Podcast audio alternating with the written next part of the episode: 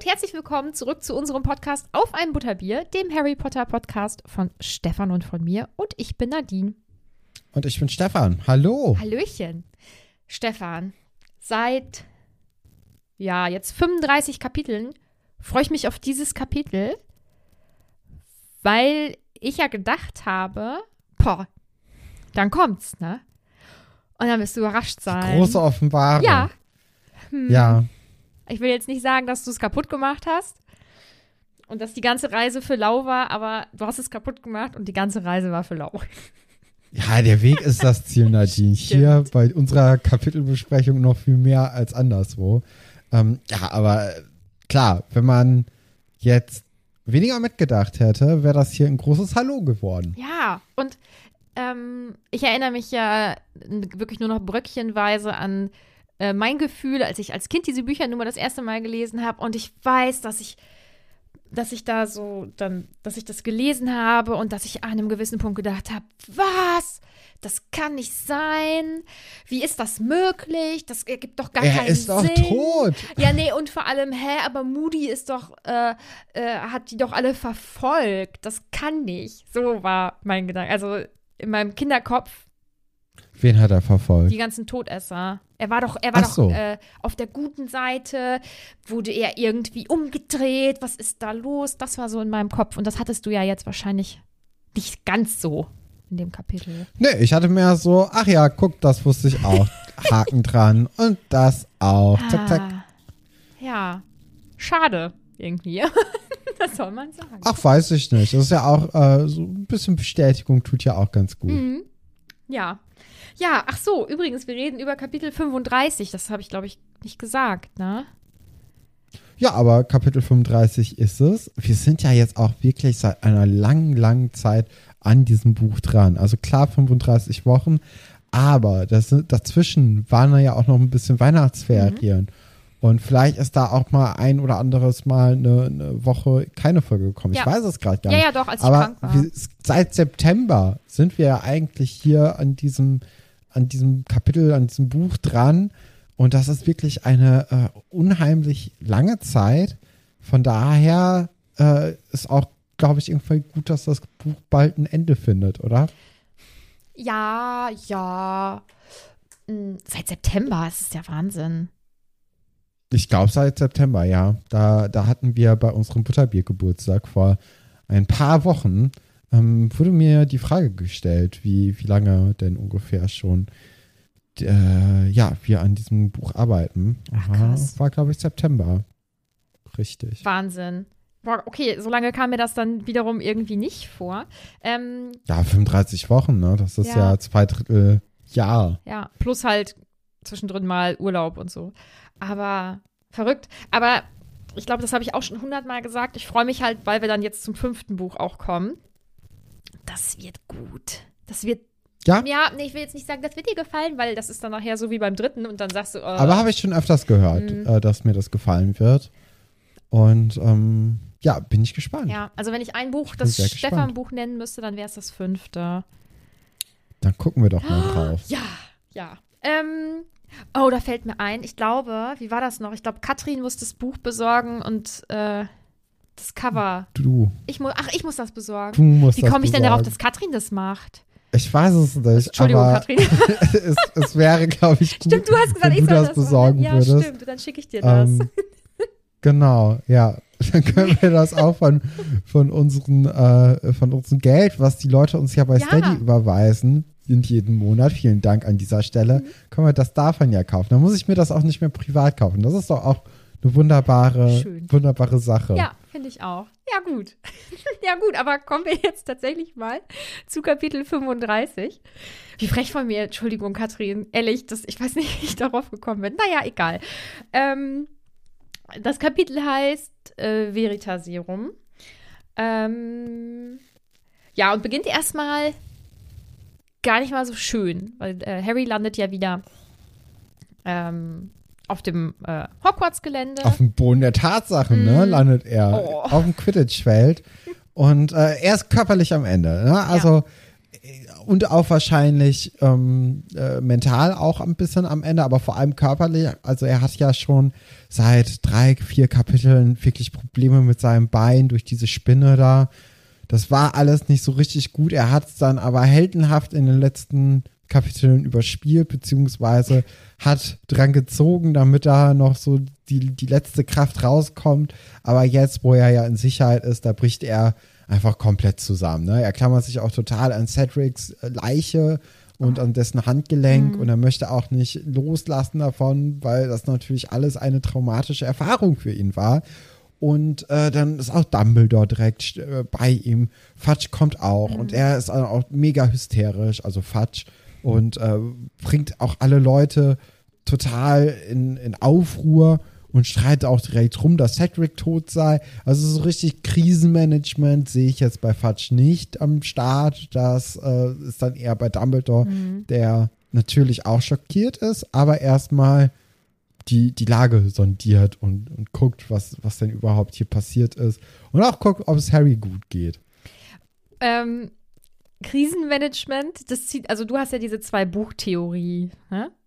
Ja. Das zieht sich ja jetzt bei Fatsch auch durch, die zwei Buchtheorie. Ist das so? Ja, im zweiten Teil haben wir ja auch darüber gesprochen, dass das jetzt gerade irgendwie halt.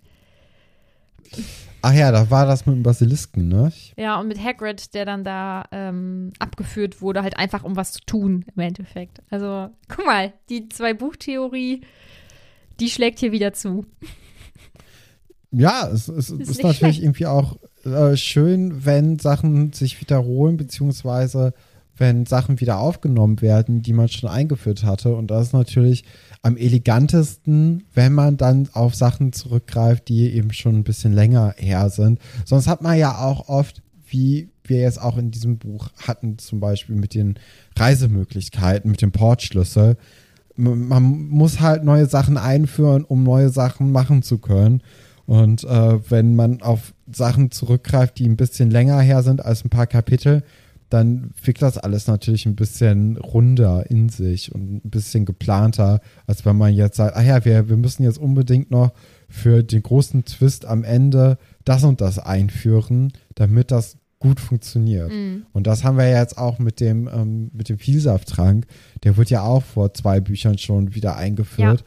Und wer der in diesem Buch erst eingeführt worden, dann hätte man auch gedacht, aha, also richtig guter Stil ist es jetzt auch nee, nicht, genau. oder? Wenn man den jetzt bisher nicht gekannt hätte und dann wäre das rausgekommen, hätte man gedacht, äh, cool. Das ja, denn die Einführung, die braucht es ja, ja. auf jeden Fall. Ja. Ne, sonst, das ist ja generell so ein bisschen das Problem bei so einer magischen Welt, wo alles möglich ist. Kannst ja immer, wenn du da auf ein äh, auf ein Logikloch zurückkommst, kannst du immer sagen, ach ja, nee, der hat das gezaubert, fertig. Mhm. Und das klappt mal ein, zwei Mal bei so kleineren Dingen, aber bei so größeren Sachen wie jetzt äh, diesem großen Twist am Ende mhm. dieses Kapitels, da, da funktioniert das nicht. Ja, und dieses Buch ist, glaube ich, ich, ich meine, dass, ich, dass das so ist, dass es sehr gut durchdacht ist, weil der Autorin irgendwann in der Mitte oder sie war schon fast fertig, ich weiß es nicht, ein, ein Plothole, ähm, also eine, äh, so ein Logikfehler oder wie auch immer man das übersetzen möchte, ähm, aufgefallen ist und sie dann alles nochmal irgendwie umschreiben musste oder so. Ach so. Ähm, ich glaube, das war bei diesem Buch, ja.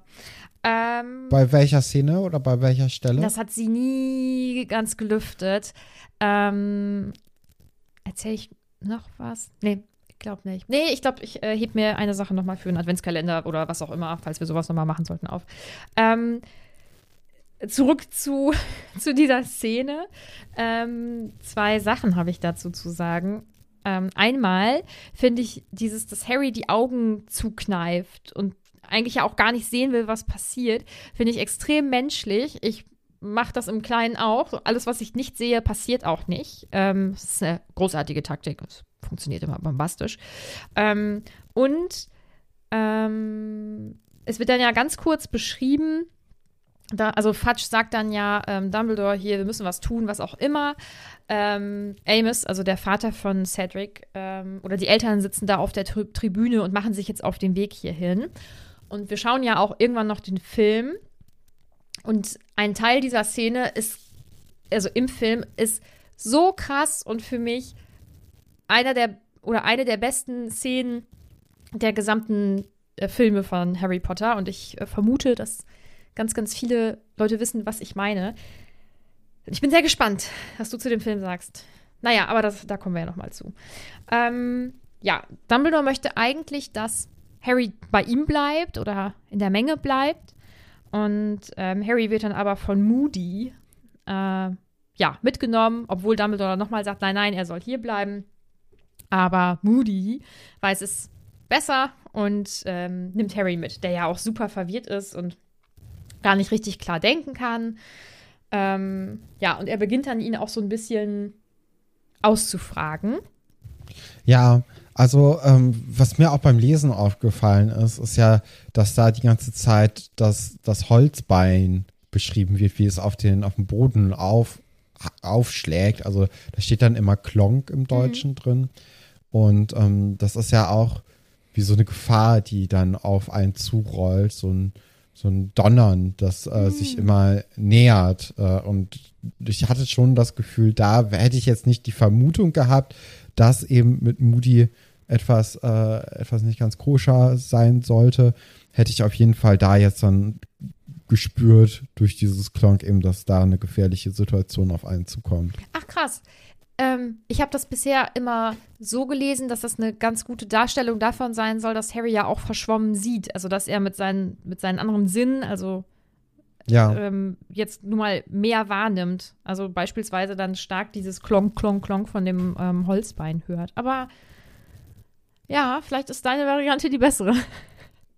Ja, vielleicht ist es ja auch einfach eine Mischung. Ne? Mhm. Dadurch, dass er ja nichts sieht, ähm, nimmt er dann die Geräusche mehr wahr und durch die Geräusche wird das natürlich alles dann bedrohlicher dann, weil er ja nicht weiß, wohin er gebracht wird. Und ähm, ja, da muss er sich ja komplett auf Moody eben verlassen und ist ihm auch ausgeliefert, so gesehen. Und dann ist es natürlich alles eine gefährliche Situation. Mhm.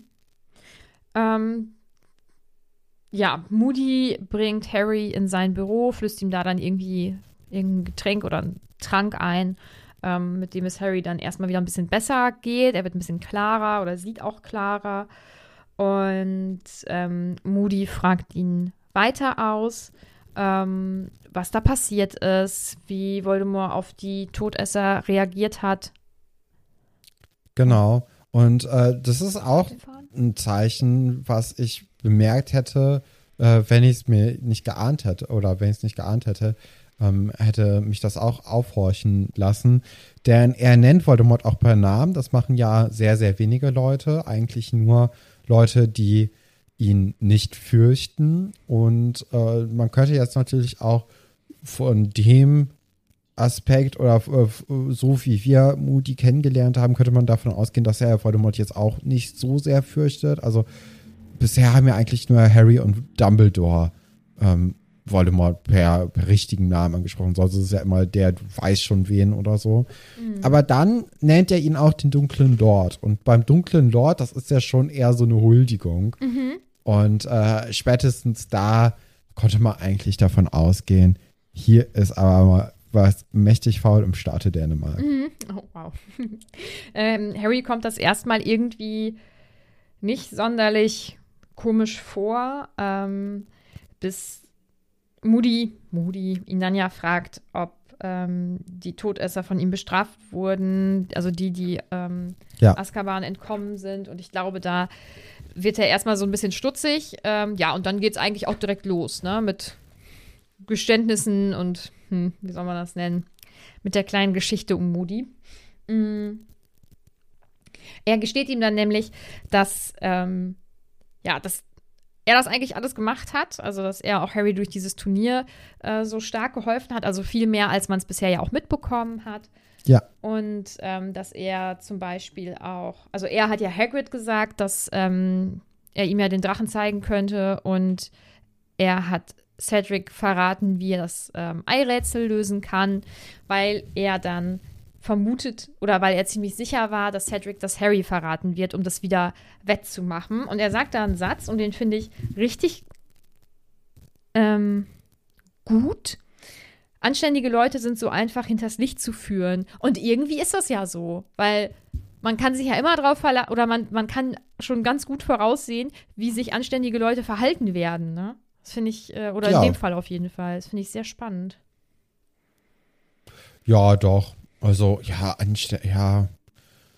Ich meine, es sind auch Kinder, ne? Also da ist es relativ schwierig eigentlich von anständig und unanständig zu, zu reden. Ich glaube, das entwickelt sich erst später so richtig raus. Meinst du? Und- Meinst du nicht, dass man mit, weiß ich nicht, 15 vielleicht schon irgendwie einen Ja, moralischen vielleicht hat man Kompass Tendenzen, Hat? Mhm. aber so richtig, also weiß nicht, da kann man auch schon noch vieles verzeihen, finde ich, was man dann ab einem gewissen Alter nicht mehr so richtig äh, tun kann. Mhm. Ähm, ja, aber er hat ja auch dann Neville das Buch über die magischen Ja. Wasserpflanzen gegeben, in der Hoffnung, dass Harry Neville doch mal fragen würde. Aber Harry hatte ja dann ähm, ja auch so ein bisschen Ego-Probleme und wollte nicht zugeben, dass er dieses Rätsel nicht so wirklich zu lösen weiß, sodass er, also der Mad Eye, äh, dann auch äh, Dobby hat äh, rufen lassen ins Lehrerzimmer, um dort irgendwelche Sachen zu machen, um dann dort mit McGonagall über das Chiemkraut zu reden, damit Harry dann wenigstens nicht stirbt bei dieser Aufgabe. Ja, oder irgendwie teilnehmen kann und nicht bedröppelt ins Wasser läuft und schwimmt Ja. oder so. ähm, außerdem erklärt er dann ja auch noch, dass er auch viele Hindernisse ähm, aus dem Irrgarten eben aus dem Weg geräumt hat und sowas. Du hast dich ja, glaube ich, schon gewundert, wie wenig passiert, oder? Meine ich? Ja, doch, aber ich, ich hatte ich nicht auch die Vermutung aufge, Ja. aufgestellt, dass da irgendwie noch mal was weggezaubert wurde, weil glaub, es war ja. ja schon, also es war ja viel zu einfach. Gerade als man dann ja auch Cedric äh, das erste Mal über den Weg gelaufen ist, der hatte da ja schon einige Kämpfe hinter sich, hatte man das Gefühl. Mhm. Allein von der, ähm, von dem Aussehen. Also er hatte ja zerrissene Kleidung und alles. Und Harry hatte dann ja zu dem Zeitpunkt wirklich noch nichts irgendwie gesehen, ist noch keinem Wesen begegnet, noch keine Aufgabe. Von daher war das ja auch so ein kleines Indiz dafür, dass ihm auch von außen geholfen wurde. Mhm. Ähm, ach ja, und dann kommt ein Punkt, da habe ich gedacht, da hast du dich hoffentlich oder wahrscheinlich ein bisschen drüber gefreut. Und zwar, dass er Krumm verzaubert hat, der dann ähm, Cedric, nee, wen hat er nochmal angegriffen? Cedric? Fleur? Cedric. Cedric, okay, Ja. ja. Also als erstes hat, äh, hatte Moody ja Fleur geschockt Ah, ja. und äh, dann anschließend Krumm mit dem Mhm. Imperius-Fluch belegt, um eben Cedric zu foltern, damit Harry den Pokal gewinnen Mhm. kann am Ende. Ähm, ja, doch, das hat mich schon gefreut. Und dann weiß man wenigstens, dass man nicht ihn komplett falsch eingeschätzt hat, sondern dass er dann eben unter einem, einem Bann lag, ein, unter einem Fluch gelegen hat Mhm. und deswegen sich so verhalten hat, wie er sich verhalten hat.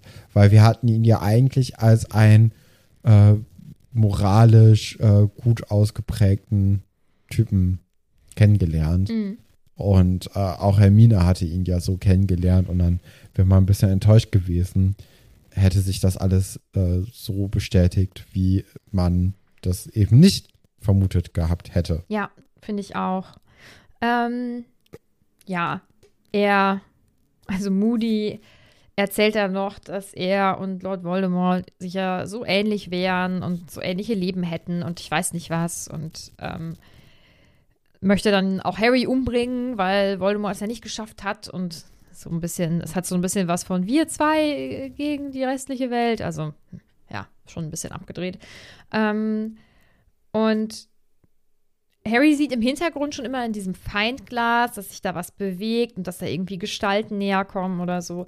Und gerade als Moody ihn angreifen möchte, wird Moody nämlich ähm, geschockt und ähm, Snape, McGonagall und Dumbledore stehen in der Tür und Dumbledore hat ihn eben ähm, verzaubert oder geschockt. Und ich finde diesen Moment echt wohl cool. Also bisher hat man Dumbledore ja als ähm, ja so ein bisschen wie soll man Ja, das? sag's ruhig, trotteliger Opa kennengelernt. Findest du? Und ich, mm, ja, schon so ein bisschen. also zumindest als sehr lieben Menschen, der da auf diese Leute so eingeht und so, ja, trottelig. Also, also der war auf jeden Fall schon speziell, wie soll man das nennen? Sehr extravagant. So. hm. Ähm, und so ein bisschen wie so ein kleiner Strippenzieher so im Hintergrund. Aber der war nie so sehr aktiv oder so. Ich weiß nicht, wie ich das beschreiben soll. Nee, aber- also er hat immer die Kinder die Arbeit machen lassen. Das, das stimmt schon. Genau. Also als der Basiliska durch, durchs Mhm. Haus ge, gerannt ist, da hat er schön nichts gemacht, während die Kinder dann auf Erkundungstour in den äh, Abflussrochen gegangen sind. Und dann hat er mal den Phönix losgeschickt. Aber ja, also bisher hatte man ihn nicht so richtig aktiv erlebt. Und äh, das ist natürlich jetzt wirklich so eine Szene, die zeigt, dass er doch ein ziemlich harter Hund ist ja, dass er, wenn er möchte, auch äh, ernst sein kann und vor allem auch sehr wütend und dass er dann in dieser Art und Weise auch so einen Raum auf eine ganz, ganz spezielle Art und Weise einnehmen kann, sodass man mehr, einfach diese Präsenz von ihm spürt. Mhm. Und äh, das ist jetzt eben in diesem dieser Situation der Fall. Ja, und Harry beschreibt es ja so, dass er jetzt ähm, das erste Mal auch richtig nachempfinden kann oder, oder verstehen kann, warum gesagt wird, dass Dumbledore der Einzige ist, vor dem ähm, Voldemort halt Angst hat oder den er fürchtet.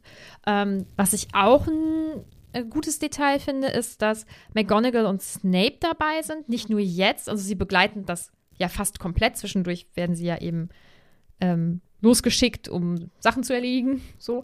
Ähm, aber ähm, dass sie so seine oder Dumbledores engste Vertraute irgendwie sind. Es ist jetzt kein Flitwick dabei oder keine Sprouts, sondern es sind eben die zwei. Wer? Sorry. Äh, Ich wusste es. Weißt du es wirklich nicht oder ist das Sarkasmus? Doch, du weißt es. Na gut, alles klar. ich bin nicht ganz sicher. Ähm, ja, ähm, Dumbledore scheint schon irgendwie eine Idee zu haben, was abgeht, weil er schickt, ähm, er schickt McGonagall ja los, um einen Hund in Hagrids Beet irgendwie ausfindig zu machen und in Dumbledores Büro zu schicken. Und Snape soll ähm, Winky holen. Und ähm, das, ich finde, äh, jetzt schließt sich ja dieser Kreis so ein bisschen, weil ähm, jetzt ja auch irgendwie verständlich ist, warum zum Beispiel diese Erinnerung über ähm, Barty Crouch Jr. Ähm, so sehr präsent war, auch im Denkarium zum Beispiel. Also irgendwie vermute ich, dass er auch schon eine Vermutung hatte, was da jetzt los war im Schloss oder in welche Richtung das irgendwie geht. Aber er konnte das Rätsel halt nicht komplett lösen. Aber jetzt wird es ihm klar sein. Mm, ja, und die arme Winky wird dann ja auch geholt. Ja, genau. Also äh, zwischenzeitlich wird dann auch noch aus der Truhe eben ähm, der echte, äh, der echte Moody herausgeholt. Also es ist so eine besondere Truhe, die ein bisschen verzaubert ist und ähm, genau, Dumbledore steigt dann eben da rein und dann ja, kommt er auch ziemlich schnell darauf, dass dann eben im Flachmann von dem falschen Moody äh, Vielsafttrank ist. Und dann ist Winky auch wieder zurück, also ist da zusammen mit Snape und auch ähm, McGonagall kommt eben zurück. Und die sind halt auch beide verwundert davon, dass eben Barty Crouch jetzt vor ihnen sitzt. Der war ja für alle eigentlich für tot äh, Ja. erklärt worden. Und ähm, auch dann fängt eben Winky an zu schreien und äh, sie hat nämlich Angst davor gehabt, dass er tot gewesen sei. Also sie, sie wusste auf jeden Fall, dass Barty Crouch Jr. am Leben ist, vor, also bevor sie eben nach Hogwarts gekommen ist. Und äh, ja, sie ist immer noch sehr ihrem alten Haus eben verbunden und ihren alten Meistern. Und äh, das, das spürt man ja jetzt hier in dieser Szene auch. Ja, das ist ganz schlimm, weil sie, glaube ich, das ja nicht im Gesamten auch so ganz überblicken kann, beziehungsweise ja auch an, ja, irgendwie durch diese Magie gefesselt ist. So. Ähm, Crouch, also Barty Crouch bekommt dann eben diesen Wahrheitstrank eingeflößt und muss deshalb äh, ja, wahrheitsgemäß auf die Sachen antworten, die er gefragt wird. Und Dumbledore beginnt damit zu fragen, wie er eben aus Azkaban fliehen konnte. Und ähm, Barty erzählt dann, dass seine Mutter eben todkrank war und dass äh, sie die Idee hatte, dass die zwei eben dann die Plätze tauschen sozusagen. Ähm, dass das eben auch mit dem Vielsafttrank vonstatten ging. Was mich, also, ich finde das sehr erstaunlich, dass ähm, Barty Crouch Senior da mitgemacht hat. Aber Ja. manchmal macht man ja vielleicht verrückte Sachen. Ja, ich denke, das war auch so eine Art letzter Wille dann Ja. eben von der, der von der Frau, den Barty Crouch Senior dann nicht so richtig ausschlagen konnte. Und wir er- erfahren dann ja in dem weiteren Geständnis, dass Barty Crouch Senior eigentlich auch alles dafür getan hat, dass ja, dass er eben zwar frei ist, also der Junior frei ist, aber so richtig frei ja auch nicht. Also er wird dann ja immer noch unter ähm, auch unter dem Imperium-Fluch äh, gehalten. Ja. Ne? Also ähm, Barty Crouch Senior hat hier auch einen der, der verbotenen Flüche ähm, ja, genutzt für seine Zwecke. Ist natürlich auch interessant, dass das da jetzt in Ordnung ist, um ihn dann unter Hausarrest zu halten. Das Problem war eben, dass sich der Junior immer stärker dagegen wehren konnte.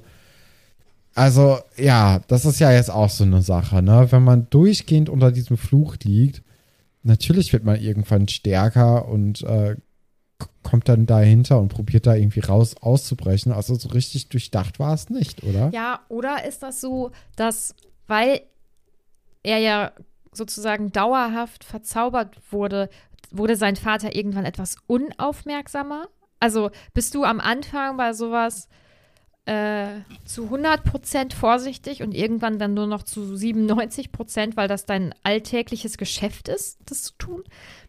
Also ich weiß nicht, was da die Lösung ist. Ähm, ja, aber wie du schon sagst, er wurde stärker und konnte sich dagegen wehren, war teilweise sogar relativ klar.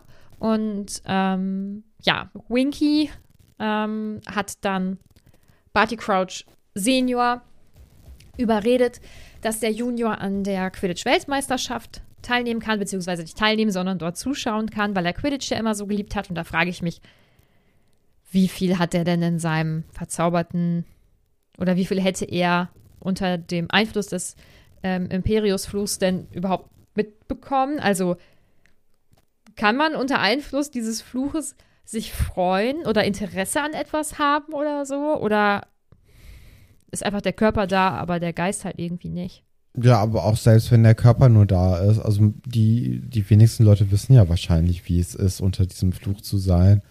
Und äh, man kann dann ja vielleicht auch unterbewusst so Freude empfinden Mhm. darüber dann. Ja. Hm. Also ist schon, ich, ich finde, das ist jetzt eigentlich so ein Punkt, wo man gut eigentlich drüber wegsehen kann. Nee, das ist Dann- äh, Neugierde. Ich möchte gerne wissen, wie das Ja. ist. Ob das. Ja, ich weiß. Ja, ich meine, also wir haben ja immer die, die Situation von Harry unter diesem Fluch kennengelernt. Mhm. Da war es ja so, dass alle Sorgen irgendwie wegfliegen und dass er eigentlich dann auch wirklich sich sehr glücklich gefühlt hat, ne? Dadurch, dass eben ihm nichts wehtat, dass er gar keine Sorgen hatte, dass gerade alle Gedanken eigentlich so weg Mhm. waren.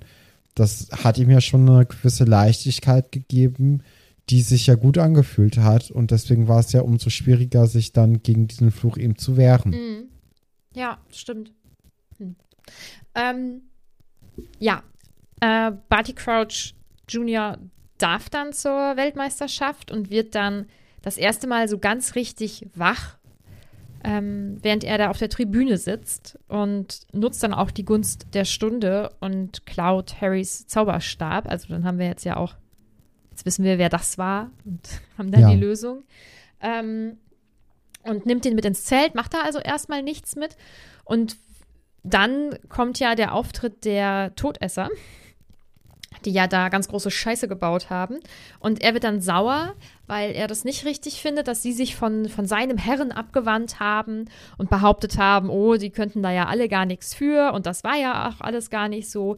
Und ähm, beschwört dann eben das dunkle Mal herauf. Ähm, und beschreibt dann ja auch noch weiter, was passiert ist, dass äh, deswegen ja die ganzen Ministeriumsleute gekommen sind und diese Schockzauber eben also ge gezaubert haben, wie auch immer durch die Gegend geschossen haben und er dann davon getroffen wurde und dass sein Vater, als dann Winky gefunden wurde, sofort eben auch wusste, oh scheiße, da, ne, der Junior liegt da auch irgendwo. Ähm, kann man jetzt besser verstehen, warum Crouch Winky rausgeschmissen hat? Ich glaube, vielleicht nicht. Also aus seiner Sichtweise. Hm. Ja, also es war halt auch so ein Schnellschuss, ne? Mhm. Ähm, aber ja, okay. äh, Ja, vielleicht ist es sogar nicht mal so schlau gewesen, weil je nachdem, wenn Winky mehr so wie Dobby zum Beispiel gewesen wäre, dann hätte sie ja dieses Geheimnis auch weiter erzählt, ne? weil sie ja dann nicht mehr unter dem, dem Einfluss ihres alten Herrn steht mhm. und deswegen ja auch Geheimnisse verraten darf. Ähm, von daher hätte ich es, glaube ich, nicht ganz so, so klug empfunden, wenn man sie jetzt da rausgeworfen hätte. Mhm. Aber vielleicht fühlte er sich dann eben so in die Ecke getrieben, dass er dann irgendwie handeln musste und das war dann eben das schnellste und einfachste, um da halbwegs aus dieser Situation herauszukommen. Und dann ist es so, ne? Mhm. Ja. Ähm. Ja, und dann kamen irgendwann Furmi und Voldi zu Besuch. Die ähm, haben dann äh, nämlich zwischenzeitlich noch Bertha, äh, Bertha getroffen, die denen alles verraten hat, beziehungsweise äh, Voldi und Wumi haben dann die, äh, ge, die Gedächtnis. Ja, es ist auch ein cooler Cartoon, ne? Ja. Voldi und Wumi erleben spannende Abenteuer in Albanien. Ähm, ist, ja. Weißt du, was ich direkt im Kopf hatte? Kennst du äh, Hänsel und Gretel, dieses Lied? Das könnte man ganz großartig umdichten auf Voldi und Wurmi verirrten sich im Wald. Sie kamen an ein Häuschen. Mm, mm, mm, ich weiß nicht mehr genau, wie das geht. Das ist von Hänsel und Gretel. Ja, ja. doch, das, äh, das, das stimmt. Ja. Vielleicht könnte man das dann so umdichten, dass dann irgendwelche Schlangen ja. noch äh, in Besitz genommen werden und Ratten getötet mm. werden oder so. Keine Ahnung. Schönes Kinderlied. Ja, aber ja, okay, die Märchen, so wie sie eigentlich sind, mhm. sind ja jetzt auch nicht. Ganz toll. Äh, die, die schönsten Sachen. Mhm. Äh, nee, aber die kommen dann eben vorbei, nachdem sie Bertha alle Geheimnisse entlockt haben und wollen dann zusammen mit äh, Crouch Junior zusammenarbeiten. Und äh, ja, dann hat Voldy ihn einfach unter den Imperium-Fluch genommen, also den Senior. Und äh, der hat ihn dann gezwungen, die normale Arbeit eben nachzugehen. Und der Junior war dadurch frei. Ja. Und war natürlich auch sofort bereit, ähm, auf eine Mission zu gehen. Hat deshalb dann mit Wurmschwanz oder Wurmi gemeinsam ähm, den wahren Moody überwältigt. Ähm, haben dann ja auch Arthur Weasley ähm, ja, veräppeln können. Und ich weiß, als wir äh, das Kapitel gelesen haben, wo Amos Diggory, also wo sein Kopf im Feuer von den Weasleys aufgetaucht ja. ist und das dann erzählt hat, dass bei Moody was los ist und mit den Mülltonnen und so, da habe ich, da hatte ich richtig Sorge, dass du da sofort denkst, das ist komisch, irgendwas, irgendwas passt da nicht, ich glaube, das stimmt so nicht oder irgendwie so. Da hatte ich richtig Schiss. Ja, aber wie soll man da denn drauf kommen, wenn man. Weil das so, weil das ja so ein Zufall ist. Derjenige, der dann ja später irgendwie auch äh, eben Lehrer wird und so, der, ähm, der wird da im Hof überfallen. Das ist ja komisch mit den Mülltonnen und so. Irgendwie hatte ich, hatte ich da richtig Schiss, dass du da ähm, merkst, dass irgendwas nicht ganz passt, aber zum Glück nicht. Aber okay. andererseits, also war es auch egal am Ende. Du hast es trotzdem gelöst.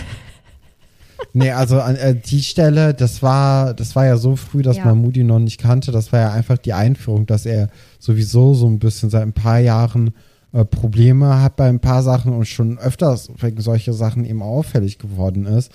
Und äh, wie, wie soll man denn dann dahinter kommen, dass der da schon angegriffen wurde und eigentlich äh, ab da an nur noch der andere, nein, nein. Der, der Moody war. Nee, nee, also das dass du ja das löst, das, also das, das war nicht mein Gedanke, weil das geht nun mal nicht. Aber dass du irgendwie vielleicht so ein Bauchgefühl bekommen würdest, da ja. passt irgendwas nicht oder so. Aber. Nee, also das, das ist natürlich wirklich sehr schwierig, mhm. wenn man den Charakter noch nie vorher gesehen hat. Mhm.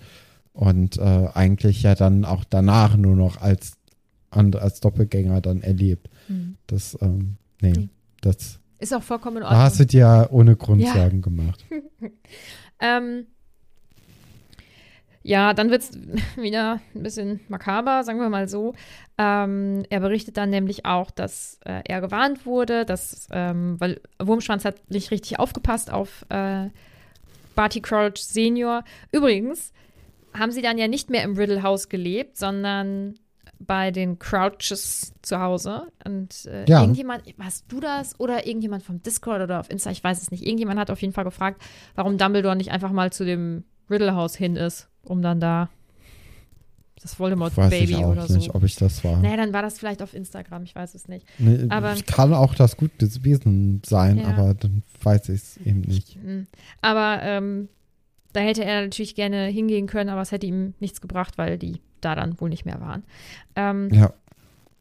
Ja, äh, genau. Er wird dann ja gewarnt, dass sein Vater eben entkommen ist, weil Wurmschwanz nicht richtig aufgepasst hat und er gegen diesen Imperius-Fluch eben ankämpfen konnte. Und ähm, Moody hat dann die, die Karte des Rumtreibers genutzt, um das Gelände im Auge zu behalten, ähm, um zu schauen, äh, wann sein Vater eben kommt. Und ähm, ja, hat Krumm geschockt ähm, und hat seinen Vater dann in einen Knochen verwandelt und in Hagrids Beet begraben, was ich richtig eklig finde irgendwie.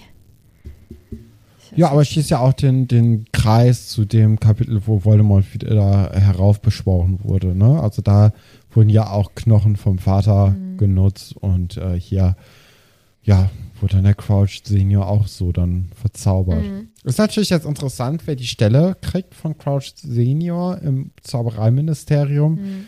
Ähm, ob Percy sich schon so hochgearbeitet hat, wahrscheinlich noch nicht, aber das wird den Stein ja vielleicht ins, ins Rollen bringen und ähm, das Ministerium-Karussell wird angeworfen und vielleicht bekommt Percy ja auch schon Ministeriumsposten in der nächsten, im nächsten Buch. Ist das deine Prognose? Ich glaube schon. Also äh, Percy ist ja schon sehr karriereorientiert unterwegs. Arthur ist, glaube ich, sehr zufrieden bei dem Posten, auf dem er gerade ist. Und äh, möchte da eigentlich auch nicht so sonderlich weg. Aber ja, doch, ich glaube, Percy ist da Feuer und Flamme für, dass er da irgendwie, weiß nicht, vielleicht sogar den, den Posten von Ludo Beckman bekommt. Mhm. Der ist ja auch so ein Hallo-Dridu. Mhm. Ähm, ja, dann geht es eigentlich weiter, dass, oder das endet halt damit, dass ähm, Moody oder Barty Crouch Junior eben gesteht, dass er, vor allem Moody, genau, Genau. dass er den ähm, Ja. Pokal auch in einen Portschlüssel verwandelt hat. Ähm, ja, Ja, und Winky ist dann auch Oh. einfach die ganze Zeit nur bestürzt und heult rum Ja. und ist am Brunnen zerstört. Äh, die ganze BFR-Geschichte, die passiert da noch irgendwie was in diesem Buch oder im nächsten? du meinst das Oder B11R ist das- von. Ja, Mhm. oder ist das jetzt einfach unter, unter den Tisch gekehrt, weil man gedacht hat, ja, war ja ein netter Gedanke, aber so richtig brauchen wir das jetzt auch nicht. Ich wünschte, ich könnte es dir sagen, aber ich kann es dir leider nicht sagen. Okay. Äh, ja, und das ist dann auch schon das Kapitel. Ähm, ja, eigentlich halt wirklich ein sehr aufschlussreiches Kapitel. Es ist ein sehr aufschlussreich. Also es passiert ja auch sehr viel, ne?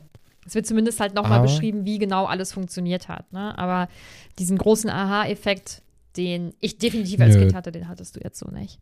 Den hatte ich jetzt nicht, aber es sind ja dennoch ein paar Informationen jetzt aufgeplöppt, die man nicht auf dem Schirm hatte. Ja. Oder die ich nicht auf dem Schirm hatte. Ja, kommen wir zu den Fragen und Anregungen. Und ein Großteil der Fragen ähm, ist eigentlich, ob wir das, ob wir das Veritaserum benutzen würden. Für welchen Anlass denn? Ja, Ja, ich glaube, das ist egal. dann würde ich sagen, ja, würde ich benutzen. Ich wüsste nicht, wofür. Ich habe ja auch manchmal ein bisschen Angst vor der Wahrheit. Ich finde ja auch äh, Feedback sehr beängstigend. Ich würde beispielsweise niemals, ähm, Gott, ich bin, naja, würde zum Beispiel beruflich niemals einen Termin in den Kalender setzen, um dann ein Feedbackgespräch zu erbitten, weil ich genau weiß, dass ich dann Wochen vorher mir Gedanken mache, ob mir vielleicht gesagt wird, dass ich kacke bin. Was noch nie vorgekommen ist. Also, ich weiß gar nicht, wo das. Also, das ist noch nie vorgekommen. Aber Ach beruflich ja, war aber Feedback ist ja auch eigentlich Ja, immer eine ganz gute Sache. Noch. Ne? Ich weiß. Und ach, ich glaube, äh, dass ich mir auch zu viele Gedanken mache. Aber ich glaube, ich würde manchmal die Wahrheit auch einfach echt nicht gerne wissen wollen. Ich glaube, dass es manchmal ganz gut ist, wenn man nicht alles weiß. Ja, nicht unbedingt alles, aber so ein paar Sachen sind ja schon irgendwie. Also man muss halt gucken. Ne? Mhm. Also in welchen, äh, in welchen Situationen bräuchte man auch so ein Wahrheitsserum? Wahrscheinlich nie eigentlich, ne? Bei den ganz großen Sachen, wo man dann ganz große Zweifel hat, dass da jemand die Wahrheit sagt, äh, da, da weiß er auch eh schon, dass der eher lügt, als dir die Wahrheit sagt. Ne? Ja. Ich weiß nicht, wenn das jetzt so ein Beziehungsding zum Beispiel wäre, wenn man, wenn man da dann glaubt, okay, da werde ich belogen, dann sind ja die Zweifel so groß, dass selbst wenn er nicht jemand, die andere Person belügt, sind da ja, ja trotzdem die Zweifel, dass man das mit Gewalt quasi aus einem rausholen musste. Und äh, dann ist eh alles vorbei. Also von daher, ja, wahrscheinlich braucht man es nicht, aber warum? Mhm. Ja, Ähm, Yannick schreibt, wie, wie früh ist Stefan drauf gekommen, waren wir alle als Kinder so doof. Das, ich finde das ähm, sehr witzig, Ja, hast- weil das ja. begleitet uns seit dem ersten Buch ja eigentlich, ne? Oder seit dem zweiten Buch. Das erste kanntest du ja so durch den Film das zumindest. erste kannte ich. Und das wird, Also durch den Film. und das, das werden wir uns alle wahrscheinlich bis Abschluss des siebten Buches fragen. Ähm, aber es ist, es ist und bleibt die gleiche Antwort. Du liest das immer mit einer Woche Versatz. Du liest das als erwachsener Mensch. Und du hast ja, glaube ich, auch so ein bisschen den Anspruch an dich selbst, dass du da auch mal was Richtiges sagst. Ne? Ach ja, hast du denn, hast du denn ein Datum oder hast du ein Kapitel, wo das erste Mal die Theorie richtig aufgesagt wurde, zufällig? Oh, das wäre spannend. Hm. Also ich wüsste es jetzt aus dem Stegreif nicht, aber vielleicht weiß Janik das ja. Janik, kannst du mal bitte nachgucken? Nachhören? Ja, oder jemand anderes, Mhm. ne? Wäre ja vielleicht ganz cool zu wissen, Ja, ähm, dass man sagen könnte, ah, auf dem zehnten Kapitel war es ja eigentlich schon offensichtlich.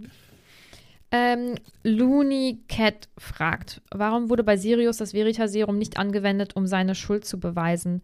War, glaube ich, einfach gar nicht notwendig. Sirius Wenn Black. Leute ja so überzeugt davon waren, Genau. dass, das, dass er schuldig Und ist. es ja auch gesehen haben, ne, weil ähm, Wurmschwanz ja geschrien hat, hier, du hast sie verraten, bla bla, und dann eben hinterm, also heimlich sozusagen die Straße hinten in die Luft gesprengt hat und so und dann ja auch selber in Anführungsstrichen tot war. Also ich glaube, da Ja. braucht sie das so für, für ihre Argumentation nicht. Ähm, Ja, aber trotzdem natürlich ganz interessant. Also eigentlich könnte man das echt bei diesen ganzen Verhandlungen, die wir ja jetzt auch in den Rückblenden kennengelernt haben, die es ja anscheinend gibt, da, da könnte man wirklich mal vielleicht davon ausgehen, so sag doch mal, wer war denn noch alles bei den Todessern dabei? Mhm. Also das ist ja eigentlich eine Sache. Ja, mh, ich bin mir ziemlich sicher, dass ich mal gelesen habe, dass das eben nicht ähm, genutzt werden darf. Ach, was war denn der Grund? Ja, aber das ist doch jetzt auch einfach nur um ein Plothole zu füllen, Nee, oder? Ähm, ich glaube, das hat was, das hat einen ähnlichen Grund wie etwas, was später in den Büchern passieren wird. Mm, Na gut. Dann werden wir da später vielleicht Ja. nochmal drauf zurückgreifen. Wenn ihr, we- wenn ich das nicht irgendwie heimlich irgendwo aufkläre oder so und ihr das unbedingt wissen wollt, dann mache ich euch auf Instagram Sprachnachrichten. Ähm, Carla fragt, hättet ihr Angst davor, Veritaserum zu schlucken, um irgendwas auszuplappern? Ich total. Ja. Es muss, ja, es muss auch nicht jeder Mensch Ich meine weiß Gedanken nicht, ob ich's- ja, ich weiß jetzt auch gar nicht, ob ich so viel Sach also sowas Geheimes in mir hätte, was niemand wissen dürfte. Von daher, Boah, bestimmt Sachen, die mir unangenehm wären oder so, glaube ich wohl. ja klar, so Sachen gibt's natürlich, aber wenn ihr dann halt, also, man, wer, wer will diese Informationen denn haben? so, Ich ich glaube, so interessant äh, sind, äh, sind wir oder bin ich als Person einfach nicht, dass, äh, Hm. dass man da unbedingt Ich finde dich sehr interessant. Ja, aber jetzt nicht, dass du meine, meine dunkelsten Geheimnisse irgendwie kennen müsstest. Aber ich glaube, Menschen mit einem Machtstreben fänden das schon sehr spannend zu wissen, was bei den Leuten so in den Köpfen vorgeht. Ich glaube schon, Ja, das gibt, gibt einem ja auch Macht über die Person. Ne? Ähm, haha, Tobi fragt oder schreibt, um es mal mitten zwischen den Fragen schon einzustreuen. Top und Flop. Tobi, das Problem ist, dass du leider hier der Letzte warst. Also, wir sind jetzt dann sowieso mit den Anmerkungen fertig. Das ist jetzt nicht mittendrin passiert, sorry. Schade. Ja, aber wir können das ja direkt hier, hier nutzen, um über die Mhm. Top- und Flop-Charaktere dieses Kapitels zu sprechen. Ja. Wen hast du denn auf, ähm, auf dem Flop-Kapitel oder auf dem Flop-Platz? Ja, äh, Fangen wir mal damit an. Barty. Barty Ja. Senior. Nee, Junior? Junior. Ja, natürlich. Ähm, und ich denke, du hast irgendwie entweder Moody, weil der sich zu leicht hat über, äh, überlisten lassen, oder Dumbledore, weil er nicht draufgekommen ist. Ja. Dumbledore, weil er nicht draufgekommen ist. Dumbledore, weil er nicht drauf Oh, so ist, weil gut. Dumbledore hat ja überall seine Finger total im Spiel und dann jetzt bei so einer Sache über ein Dreivierteljahr oder über ein ganzes, doch ein Dreivierteljahr ist es ja ungefähr. Ja. Äh, das ist schon, da wurde er, er wurde einfach enorm hinters Licht geführt, ne? Und das, ähm, weiß nicht, das würde einem zu denken geben. Mhm. Dann ist dein Top, aber nicht Barty, weil er es geschafft hat, oder? Nee, nee, nee, Ach es ist Voldemort, weil der Plan einfach sehr, sehr beeindruckend ist, den er jetzt da ausgeheckt hat. Ja. Und ähm, der hat ja auch eigentlich, der, der hätte ja fast funktioniert auch. Mhm. Ne? Und das ist ja wirklich nur dadurch, dass Cedric jetzt dabei gewesen ist, dass das nicht so richtig geklappt hat. Mhm. Aber es ist ja nur so ein, so ein Mini-Ding gewesen. Mhm. Das ist schon beeindruckend. Bei dir ist es Dumbledore, Ja. der Top-Charakter, Ja. dafür, dass er da im richtigen Moment nochmal reingekommen ist, Ja. die Tür zerberstet hat und gesagt hat, haltet ein. Dafür, dass er so mächtig ist und dass er es ja, obwohl es für jemanden, der ja in dem Buch ist und nicht dieses Buch liest, fast unlösbar ist, ja schon ziemlich nah an die Lösung gekommen ist, offensichtlich, weil sonst hätte er ja nicht Winky herbeigerufen. Also ihm ist das dann ja in dem Moment bewusst geworden. Ja, da kommen wir nicht auf einen Nenner. Nö, dieses Mal nicht, Nee. auf jeden Fall. Ähm, dann sind wir nächstes Mal schon beim vorletzten, ja, beim vorletzten Kapitel. Ähm, wir müssen uns äh, nochmal Gedanken machen, wann wir denn den Film gucken zusammen. Also Discord hier. Filmparty. Ja. Ähm, genau, Kapitel 36 steht nächste Woche an. Die Wege trennen sich. Was wird jetzt noch so passieren? Jetzt nicht. Ja, die Wege trennen sich. Äh, könnte sein, dass ähm, Rita endlich auffliegt als Animagus. Animagi, Animagus. Animagus, ne? Als Animagus. Äh, natürlich der große Abschied zwischen Durmstrang, ähm, dem Beaubaton-SchülerInnen und Hogwarts. Und äh, ja, dann wird es wahrscheinlich diese Situation geben, wo Harry und Victor sich die Hand reichen und da kein böses Blut ist und allen tut alles furchtbar leid, aber hey, wir werden uns alle wiedersehen und bis nächstes Jahr. Oder nicht bis nächstes Jahr, aber Bis irgendwann. bis wahrscheinlich bis zum letzten Teil, wo dann alle wiederkommen. Hm. Das klingt nach einem schönen Kapitel. Freue ich mich drauf. ähm, ja, dann sind wir jetzt für diese Woche mit dem Kapitel durch. Ähm, wir würden uns ganz doll freuen, wenn ihr uns eine Bewertung abgebt. Wie immer packen wir euch den Link zu unserem Discord und zu unserem Steady-Dings in unsere, in unsere Shownotes. Ähm, dann würde ich sagen, hören wir uns nächste Woche. Bis dann. Tschüss. Tschüss.